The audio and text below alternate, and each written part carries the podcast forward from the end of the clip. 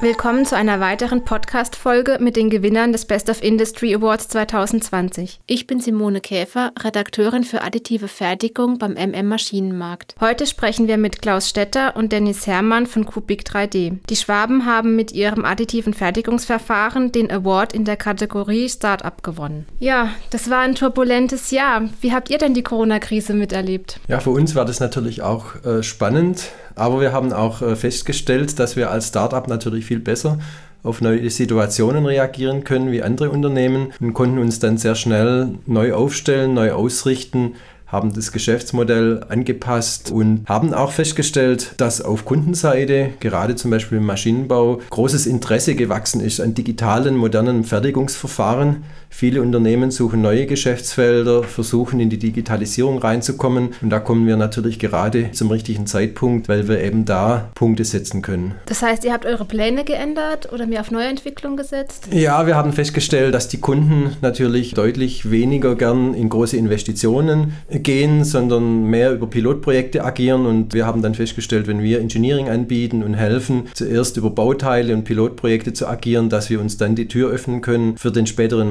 Maschinenverkauf. Und so haben wir uns dann eben entsprechend ausgerichtet. Jetzt seid ihr ja ein Start-up und es gibt gewisse Anforderungen, Herausforderungen in der additiven Fertigung, nicht nur mit Corona, auch schon drumherum. Also vor und danach wird es auch wieder welche geben.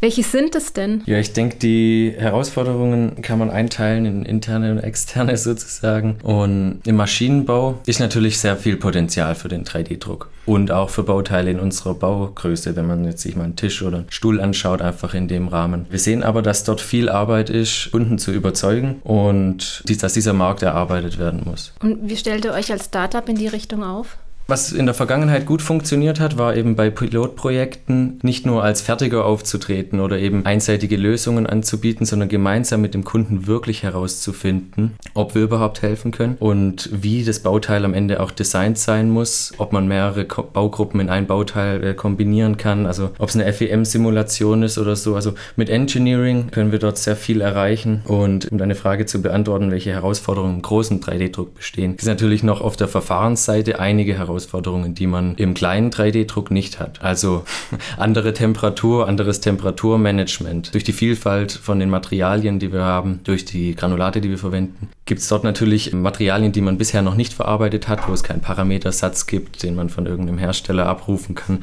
sondern wo wir Know-how und Entwicklung reinstecken, um weiter das Portfolio an Materialien auch auszubauen. Mhm. Also ist bei euch, weil ihr ja einen Großraum-3D-Drucker habt, der zwar mit einem der ältesten Verfahren, auch einem Verfahren, das sehr oft benutzt wird, nämlich der Materialextrusion oder auch FDM, viele kennen es darunter, gibt es nochmal ein extra Problem, weil es eben große Formate sind, weil ihr Granulat benutzt? Ja, ich glaube, das ist etwas komplexer. Letztendlich durch die Großformatigkeit hat man natürlich die Probleme, die der FDM hat im großen Format. Auf der anderen Seite haben wir natürlich auch die Möglichkeit, viel flexibler unser Fertigungsverfahren aufzustellen und auszurichten.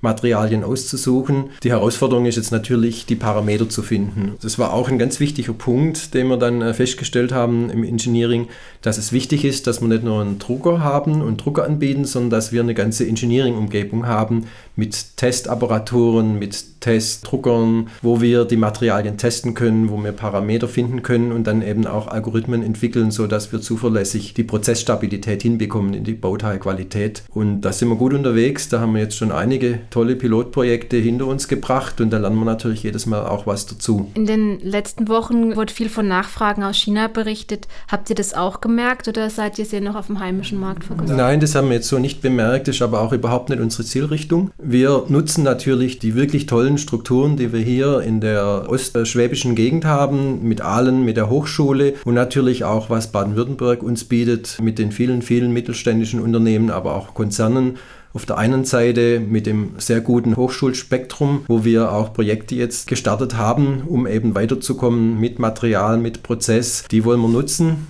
Und klassischerweise sind natürlich äh, die Firmen hier in der Umgebung, ob das jetzt in Zeiss ist, ob das äh, dann natürlich auch verschiedene Automotive-Kunden sind, mit denen wir jetzt in Kontakt sind, für uns naheliegender, wie es nach China zu gehen. Über den Weg werden wir auch international gehen. Da haben wir auch erste Aufträge, sogar bis nach USA. Und das geht eben viel besser mit einem Mittelständler aus Baden-Württemberg, wie das wir jetzt direkt mit China Geschäft machen. Das äh, ist eigentlich nicht unsere Zielrichtung. Also von zu Hause in die große Welt. Wie ist, die ähm, Ein wie ist die Einschätzung für die nächsten fünf Jahre? Ja, sicherlich schon von zu Hause in die große Welt. Äh, wir haben aber den Vorteil, dass das ganze Team sehr internationale Erfahrung mitbringt sei es jetzt im Studium, Praktikum oder auch beruflich.